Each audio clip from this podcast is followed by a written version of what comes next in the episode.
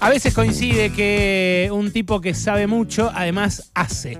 Uno de los más grandes teóricos, uno de los más grandes analistas de la sociedad y de la política latinoamericana, tuvo además la posibilidad en este siglo, en este tiempo que transcurrió del siglo XXI, de hacerse cargo de buena parte de los destinos de su patria. Me refiero además a alguien que protagonizó la que para mí es la mayor transformación social que se haya hecho hasta ahora en nuestra región, en nuestro subcontinente. Me refiero a Álvaro García Linera, el ex eh, vicepresidente boliviano, además depuesto por un golpe. Gracias por venir, Álvaro, a Pasaron Cosas y gracias por venir aquí, de cuerpo presente. yo soy el agradecido, es un placer y un honor estar con ustedes compartiendo esta mesa. Es además un momento de, inflexión prácticamente para América Latina y para nosotros, para la Argentina, eh, porque parecía haber, en términos tuyos, en los términos de las oleadas que eh, suele tener la política, una segunda oleada progresista en la región. Y sin embargo, eh, parece también estar apagándose. Eh, o por lo menos mostrando filos de impotencia que, eh, bueno, eh, son por lo menos preocupantes. ¿Qué pensás vos de eso? Bueno, la hipótesis de una segunda oleada se ha verificado, es un hecho. La primera se inició en el siglo XXI, despuntando el siglo XXI, comenzó a mostrar signos de agotamiento en el año 2013-14. A partir del 15 hay un regreso de gobiernos conservadores que tampoco duran mucho y a partir nuevamente del 2019 hay una segunda oleada. Con varias particularidades. La primera es que territorialmente es más extensa. Antes no participó México, no participó Colombia, no participó Perú y en esta segunda oleada sí. Territorial más, territorialmente más extensa, pero menos densa. ¿Y esto por qué? Esta segunda oleada llega un poco cansada porque creo que eh, los líderes que empujan el segundo momento del progresismo vienen a administrar y a continuar lo que se hizo en la primera oleada, pero el mundo ha cambiado. El mundo que permitió la primera oleada es muy distinto ahora. hay la crisis mundial, vino el COVID. La sociedad ha cambiado, las derechas se han modificado, las derechas se han endurecido, las derechas han aprendido de sus derrotas y están más fuertes al frente, pero los líderes que encabezan esta segunda oleada eh, no entendieron este momento y se, pensaron que había que administrar lo que había cuando la realidad exigía de transformar lo que hay y no meramente de administrar. Para eh, sacarlo de la generalización regional, eh, vos ves, eh, por ejemplo, acá en el proceso que me imagino además te, debe generar cierta gratitud también, porque le salvaron la vida cuando los estaban por matar los milicos en tu país, pero ves que le faltó qué, por ejemplo, esta segunda oleada en Argentina, ¿qué le faltó al frente de todos para para estar a la altura de lo que prometió. Le faltó imaginación política, le faltó capacidad de llevar adelante un conflicto, de animarse a hacerlo. Varias cosas, y con el absoluto respeto y, humildad desde mi punto de vista. Sí. Mm, asumieron que y venían a continuar, venían a gestionar las las transformaciones que emprendió el presidente Néstor y la presidenta Cristina. Pero la sociedad argentina necesitaba y necesita otras cosas distintas ya. Lo anterior ya fue. El fuelle, la fuerza de la primera oleada, ya, llegó hasta ahí y no puede llegar más. Se necesitaba un conjunto de nuevas reformas ante el nuevo panorama del mundo y no se han animado. se requería no solamente una segunda oleada de gobierno, sino una segunda oleada de reformas, unas reformas de segunda generación que profundicen y, eh, los derechos y que profundicen los recortes y el control y distribución de la riqueza que con la primera ola ya no se podía continuar. En el sentido, por ejemplo, de lo que está haciendo Gustavo Petro ahora en Colombia. Sí, ajustar temas impositivos. Eh, identificar un adversario, no puedes contentar a todos. En tiempos normales está bien que contentes a todos y te lleves bien con todos. En tiempos de crisis tienes que tener un adversario. En tiempos normales puedes mantener las tasas impositivas más o menos equilibradas. En tiempos de crisis tienes que hacer pagar el ajuste a alguien, o a los ricos o a los pobres, y hay que tomar partido. En tiempos de crisis tienes que dar un impulso muy fuerte a el papel del Estado en eh, la inversión pública, en la, eh, en la inversión eh, productiva obras, como lo está haciendo Biden en Estados Unidos. Dos millones de empleos, 200 mil millones de dólares, ah, construyendo puentes, construyendo carreteras, construyendo escuelas, construyendo nuevos eh, buses para los niños. Y, luego necesitas también mm, aprovechar el ciclo eh, del litio. Y el ciclo del litio es aprovecharlo tomando control del Estado y convirtiendo al Estado en un socio de los autos que se vayan a vender con tu litio.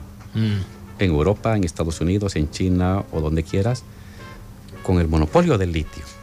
Tienes que controlar la cadena de la producción. No solamente regálales o véndeles carbonato de litio, véndeles litio metálico, véndeles mm, hidróxido de litio, véndeles cátodos, véndeles baterías véndeles autos y tú conviértete en socios de, de la fábrica Mercedes-Benz o Hyundai o Chevrolet en Estados Unidos, en Europa y en China. Es decir, nuevas medidas más audaces para poder sobrellevar estos momentos de incertidumbre y de y de crisis económica mundial. Ahora, en, el caso del gobierno de, Alberto Fernández, eh, lo primero que tuvo como, la, prioridad que tenía, parecía, era tratar de solucionar el, el, tema de la deuda con el FMI, con el Fondo Monetario Internacional, como si sin destrabar eso no, no podía hacer nada, ¿no? Termina llegando a un acuerdo con el fondo que al final es un corset, casi un reconocimiento de toda la deuda anterior, y es un programa que, bueno, lo estamos viendo ahora, eh, genera una inflación superior a la que venía sufriendo. Eh, ¿Usted cómo ve esa, esa situación? Hay que ponerse los zapatos de los presidentes y quizás hay algunas cosas que no entiendo yo, pero ¿qué le importa a la gente ahorita? ¿Lo que haces con el FMI o la inflación? Mm. Con el FMI son tus problemas, tú ve cómo le haces. Pero a la gente respóndele a la inflación. Entonces te puede escapar el dinero como el agua. No se te puede. Porque eso te está golpeando cada día. Usas, cada vez que usas dinero cinco o seis veces al día, te recuerda que estás mal. Sí. resuelve ese problema. No puedes colocar lo que es un problema administrativo de tu gobierno con el problema que es de la gente. Mientras tú le estás enfocando con el FMI que vas y que vienes, hay otra gente que le dice, oye, yo, yo sé la solución a tu angustia. ¿Te preocupa la inflación? Yo tengo la respuesta, te dice la derecha. Con algo concreto que quizás sea catastrófico, pues tiene una respuesta concreta a un problema concreto. Y el progresismo tiene ambigüedades a un problema concreto. Bueno, ahí hay algo que a mí siempre me dolió, eh, porque muchas veces los usan a ustedes como modelo de austeridad y de ortodoxia en lo fiscal y en lo monetario. Como que mientras daba ese, salto de transformación Bolivia, de que al, punto de que los chiquititos empezaban a tener una estatura promedio más alta porque tomaban leche, ustedes lo que hacían era cuidar que no se zarpara el gasto del Estado eh, y que el Banco Central no emitiera más pesos bolivianos de los que podía absorber la economía. Eh, ¿Qué dosis de esa ortodoxia y qué dosis de heterodoxia se pueden combinar sin traicionar, pero, pero tampoco sin desbordarse? Puedes jugar un poco con ortodoxia de disciplina fiscal si tienes ingresos. Nosotros recibimos un Estado que tenía el 7% del Producto Interno Bruto bajo su control y lo disparamos al 40%. Si nacionalizas donde está el dinero, gas, petróleo, electricidad, telecomunicaciones y minería, tienes dinero como Estado. Entonces te puedes dar el lujito de cierta ortodoxia con tu Banco Central, pero tienes otros flujos de recursos. Y cuando estos comienzan a flaquear, que comienzan a flaquear el 2014, 2015, sueltas la maquinita también del dinero. Pero sueltas la maquinita del dinero para producción porque la clave para imprimir dinero es que tú impulses la economía a una tasa superior de... Eh, a la que se expande la cantidad a la que se va a expandir la cantidad de dinero. Mm. Entonces, eh, lo puedes hacer. Juega con las dos opciones. Y si te está fallando los commodities porque han caído en el, a nivel mundial y no quieres jalar mucho ya el tema de la impresión de dinero, ajusta impuestos a los más ricos. Siempre hay de dónde apretar. La cosa es cómo te decides, si apretas al rico o al pobre, dicho en términos muy, muy, muy esquemáticos. Álvaro, eh, eh, vos en muchas oportunidades dijiste que para que los gobiernos progresistas puedan triunfar es necesario que sean audaces. Y recién contabas un poco en qué consistiría esa audacia en esta segunda ola. Eh, ¿Crees que Argentina tuvo en algún momento ese gobierno, eh, no sé si progresista, nacional y popular, con, audacia, que, que, haya hecho algo que tengamos como una experiencia anterior y que se pueda replicar o hay que pensar otros modos aquí en, la Argentina? Yo creo que la primera gestión del presidente Néstor y de la presidenta Cristina fueron audaces. ¿Por qué? Porque tomaron medidas que ajustaban los recursos para entregar a la gente que más necesitaba. Se animaron a dar pasos. Te creabas enemigos, pero no puedes avanzar. El progresismo no puede avanzar sin tener un adversario. A no ser que nos imaginemos que queremos ser parte de un sistema político intercambiable de centro, de centro progresista, eso es para tiempos normales. En tiempos de crisis, y el presidente eh, Néstor entra en tiempos de crisis, había habido el levantamiento del 2001, había habido el fracaso de, de la política de Menem con la paridad con el dólar. Entonces, cuando entra el presidente Néstor, toma medidas importantes para darle al Estado más protagonismo para mejorar las condiciones de vida de las personas y para expandir producción. y lo que pasa es que ahora estás en un momento similar de crisis. Pero ese, ese tipo de gobierno serviría ahora porque de hecho la vicepresidenta muchas veces cuando habla y, dice, hace un poco de campaña con eh, lo que fueron los gobiernos kirchneristas. ¿Serviría un gobierno como eso en este contexto? sirve un gobierno que esté dispuesta a jugárselas para responder a la angustia fundamental de las personas. Y tienes que jugártelas. De este lado de garrote y luego de aquí a cinco años vendrá bienestar o bienestar hoy y garrote a pocos. Un, un, gobierno progresista y supongo que un gobierno peronista, ¿no? se juega por el lado de la, de la gente humilde, de los pobres, de la gente que no tiene. Entonces, sé creativo en cómo tienes que ajustar a los ricos, a las empresas, a sus impuestos, su propiedad, su producción, pero protege a tu gente. Bueno, es que ahora parece estar volcándose incluso el electorado pobre hacia opciones de derecha o de ultraderecha. Eh, hay encuestas donde sale directamente primero el candidato de la ultraderecha. En ese contexto, voy a ser más concreto con la pregunta, ¿para vos tendría que presentarse como candidata a presidente directamente Cristina Kirchner? El problema es, ¿para qué? No vaya a ser que no sabes para qué y vas a inmolar a tu líder. Si sabes para qué, va a entrar y con un conjunto de medidas prácticas, concretas, creíbles, lánzala. Si no, no. Si no, no arriesgues. Em, Lo que pasa es que ahí no parece haber una decisión muy colegiada, ¿no? Parece ser una decisión suya. Eh, digo, no es tampoco eh, la Argentina actual, la Bolivia del 2000, donde asambleas lo votaban a Evo, donde después confederaciones lo refrendaban y demás. Ahora vamos a Bolivia, que sé que hay, hay lío también. Pero digo, la que parece estar dudando si presentarse o no es la propia vicepresidenta. No he hablado en ese viaje con la presidenta Cristina, pero yo interpreto una lectura muy personal, con mi poca información del mundo argentino, que cuando Cristina te dice, te entrego el bastón de mariscal, yo llegué hasta aquí, te está diciendo, es que eh, te está, te está hablando la verdad. Yo no sé qué más se puede hacer adelante. ¿Y un líder puede darse ese lujo? Alguien que, que, realmente quiere, no sé, pasar a la historia como alguien que fue dos veces presidenta, vicepresidente y demás. ¿Puede decir hasta acá llegué? Sí. ¿Sí? A no ser que quieras inmolarla. Porque también tú tienes un pedazo de responsabilidad ¿Qué hicimos, los que seguimos, los que estamos abajo, para brindarle un espacio de posibilidades, un menú de posibilidades de acción, de política económica, de política impositiva, que permita que ella diga, puedo caminar por acá. Ojo, ¿por qué crece la derecha? ¿Por qué? Porque el progresismo no tiene respuestas a los problemas de la gente. Y cuando los problemas, los problemas se agravan cada vez más, las angustias son mayores y tú tienes silencio y ambigüedad, esa es la mejor manera de abonar el poderío de los sectores de la derecha. Mm. Hay un personaje que mencionaste al pasar cuando hablabas de, del litio, eh, que es Estados Unidos. Eh, Estados Unidos, eh, ¿qué, ¿qué, busca en la región? Porque por un lado pregona que quiere eh, orden, que no quiere desbordes o situaciones conflictivas, pero por otro lado a veces esos conflictos le sirven ¿no? para imponer sus mejores intereses. Durante un tiempo a Estados Unidos no le importó lo que pasaba mucho en América Latina y en los últimos cinco años se le importa mucho y, y puede meterse hasta en golpes de Estado.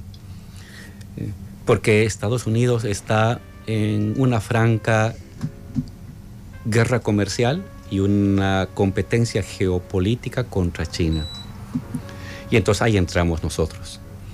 Esta competencia geopolítica está llevando a que las grandes potencias comiencen a hacer un repliegue selectivo de cadenas de valor. Uh -huh. Es decir, impulsen libre comercio en consumo tradicional, proteccionismo en áreas estratégicas, inteligencia artificial, microprocesadores, um, energías verdes, energías alternativas, sectores de defensa, etc. Y ahí entra muy bien América Latina. Ya, ha entrado México. Y México está aprovechando de una manera excelente este retraimiento de las cadenas de valor que van a ir de China gradualmente hacia otros países amigos. Estamos pasando de una época de libre mercado a una época de mercado amigo. Y México apareció muy bien ahí, pero también América Latina con, está con alimentos, con mm, minerales raros, con el litio. Y claro, Estados Unidos está viendo dónde va a garantizar su eh, transformación energética. Biden ha aprobado con su ley IRA y la ley CHIPS uh -huh. 300 mil millones de dólares de subvención. Subvención. Para los autos eléctricos y otras energías renovables. Para, y para el consumidor y para el productor sí, norteamericano. Sí. Uh -huh. En su idea de hemos de producir autos, llantas, acero norteamericano para norteamericanos. Muy bien. ¿Y quién va a abastecer ese litio? Pues somos nosotros. Entonces, ve que China le ganó la partida durante un buen tiempo e intenta recuperar esa, esa presencia. Pero entonces para vos ese interés de Estados Unidos no nos arriesga a una guerra. Yo a veces la veo a la generala del Comando Sur cuando viene de visita, habla de nuestros recursos, del triángulo del litio, del agua, del gas de vaca muerta, del Amazonas. Para vos ese interés no necesariamente nos va a meter en una guerra, sino que puede llegar a ser una oportunidad bien manejado. Depende de las élites que acepten ese reto. ¿no? ¿Y hoy cómo ves esas élites? Um, no se deciden bien. Claro, la señora con sus charreteras y sus estrellitas de mariscal sí. impone cierta, cierto miedo. Pero la guerra se va a definir en términos económicos. China aquí aparece con una inversión de, de 200 mil millones de dólares en América Latina. ¿Y con qué aparece Estados Unidos? ¿Vos no te ves eh, una guerra como la de Ucrania disputándose en Colombia, en Venezuela, en algún lugar de, de Sudamérica en los próximos no. décadas? Estamos en la disputa de cuál va a ser el monto ¿Qué cosa va a matar cheque de 200 mil dólares? Mm. Nos vinieron con el cuentito de principios y valores de Occidente. Y uno dice, anda, anda con tus principios y valores. Claro. ¿no? Anda, diles eso a los sirios o a los acfanos, ¿no? Sí, sí. Eh, a cheque de 200 mil, ¿con cheque de cuánto van a aparecer? Y ahí es donde creo que nosotros tenemos una oportunidad regional y continental. Bueno, ahí coincidís bastante con Sergio Massa o con otros, eh, con algunos referentes de este gobierno, ¿no? Eh, la gestión económica local actualmente de Argentina, ¿cómo la ves? Porque no. está siendo gestionada por el Fondo Monetario, casi que por interpósita persona por el ministro. Lo que pasa que yo creo que no, no estamos haciendo bien. ¿Cómo vas a involucrar tu litio con la industria y eh, la revolución verde energética norteamericana? Vendiéndoles carbonato de litio estás, estás, estás perdido. Estás en el siglo XIX. Involúcrate o a China o a Estados Unidos o a Europa con tu litio con la industria automotriz. Mm. Es otra manera de negociar. Sí, claro, ¿no? claro, claro. Y eso no está presente hoy. No lo están pensando. Mm. Ustedes en eh, Bolivia eh, están atravesando también una crisis interna dentro del MAS eh, que llevó a que Evo Morales directamente te tildara de enemigo a vos. Un nuevo, un nuevo enemigo. ¿Volvieron a hablar después de eso? Sí, eh, él me llamó. Ah, ¿y? Entiendo el lenguaje sindical. Lo que pasa que mm, ah, me preocupa, y eso fue lo que hice públicamente, la división que se está gestando entre el Estado, el gobierno, Luis, Luis Arce, sí, el presidente. y el liderazgo social, Evo. Los dos quieren llegar, quieren ser otra vez candidatos. El más unido gana por goleada otra vez las elecciones del 2025, Ujú. porque la economía no está mal, la distribución no está mal, siempre se puede hacer más, pero no está mal. Y la derecha está muy golpeada con el golpe, moralmente quedó digamos, marginada. Pero estos dos líderes, cada cual cree que puede ganar solo. Y mi lectura es, si van solos van a perder, Ah, sí. porque van a fracturar el voto eh, popular. Entonces les dije, yo no quiero ser autoridad para nada, no soy candidato a nada, pero les digo, si, si- si van separados, uno se va a llevar 30 y el otro 20. O uno 35 y el otro 20, pero no van a tener mayoría eh, ninguno de los dos. Álvaro, ¿y a qué atribuís esa fractura en el MAS? Porque además es algo que muchas veces se repite en el resto de las fuerzas progresistas eh, de la región. Sí, es un mal que lo has visto en el Ecuador, se ha visto acá y allá. Eh, no hemos encontrado un algoritmo que nos permita una transición pacífica y negociada de los liderazgos políticos. Un, un trasvasamiento generacional, ¿no? Falta. Sí. Y además, ¿cómo, traspa- cómo, ah, cómo superas el tema de los límites propios constitucionales? ¿Mm? Entonces, hay límites eh, no- naturales de edad, de generación y hay límites legales. Esa transición siempre ha generado cortocircuitos en el progresismo. Pero en el caso de Bolivia, eh, en una situación de victoria y de posible victoria el 2025 sin mucho esfuerzo, la separación, que no es una separación por proyectos políticos, sino de Evo porque quiere volver a ser presidente y de Luis porque tiene derecho a volver a ser presidente y en vez de encontrar un acuerdo en esas eh, en esas eh, lecturas más personalizadas de la política, lo que están haciendo es enfrentarse y mi miedo es que hoy por hoy hay una división de los dos líderes, se están apuñalando y acusando de todo. También luego de las élites que acompañan a los líderes. Todavía no pasa a la sociedad, porque está esa pequeña lámina de acero de la estabilidad económica. Pero si la estabilidad económica comienza a ponerse en duda, a, a fracturarse, esa lámina va a desaparecer y van a fracturar el voto. Mm. Solamente por tener el Estado, eso ya te da un voto, porque es un Estado fuerte, es un Estado que invierte, es un Estado que controla 35% hoy de la economía, antes 40%. Es, es un Estado fuerte, aunque es un país pequeño. Entonces eso se lleva un pedazo del voto. Y Evo, por su liderazgo social, se lleva otro pedazo del voto. Separados los dos, pierden. Juntos, la victoria está garantizada el 2025. Cierro con esto, Álvaro, porque se nos acabó el tiempo. Eh, la verdad que es un lujo tenerlo a Álvaro García Linera aquí en el piso, en Radio con vos. Eh, me, me sorprende que vos, habiendo estado eh, hace cuánto, hace cuatro años, perseguido por militares en, en la selva que casi los matan, se tuvieron que escapar en helicóptero, luego en avión, México y yo, estés trayendo algo de optimismo, porque de algún modo lo que transmitís es que que se puede capear todavía esa marea bolsonarista, trampista, acá mileísta que, que muchos ven que ya se viene sí o sí. Si no es mileísta, será bullrichista. Vos eh, no, no crees eso mismo. No, porque su fortaleza es nuestro silencio. ¿En qué Ellos han crecido con nuestro silencio. Ellos han crecido por nuestra ambigüedad. Ellos han crecido por nuestra indefinición. Si recuperamos la fuerza discursiva, la fuerza propositiva, pensando en la gente, en el problema concreto de la gente, no es el FMI, es la inflación, el empleo, la seguridad. Si eres capaz de responder eso de manera creíble, sintética, fuerte y con convicción, puedes recuperar. Pero entonces estás ante la obligación de plantearte reformas de segunda generación del progresismo y no simplemente la administración de las primeras reformas. Álvaro, gracias por venir. ¿eh? Gracias a ustedes por invitarme. Alejandro Berkovich,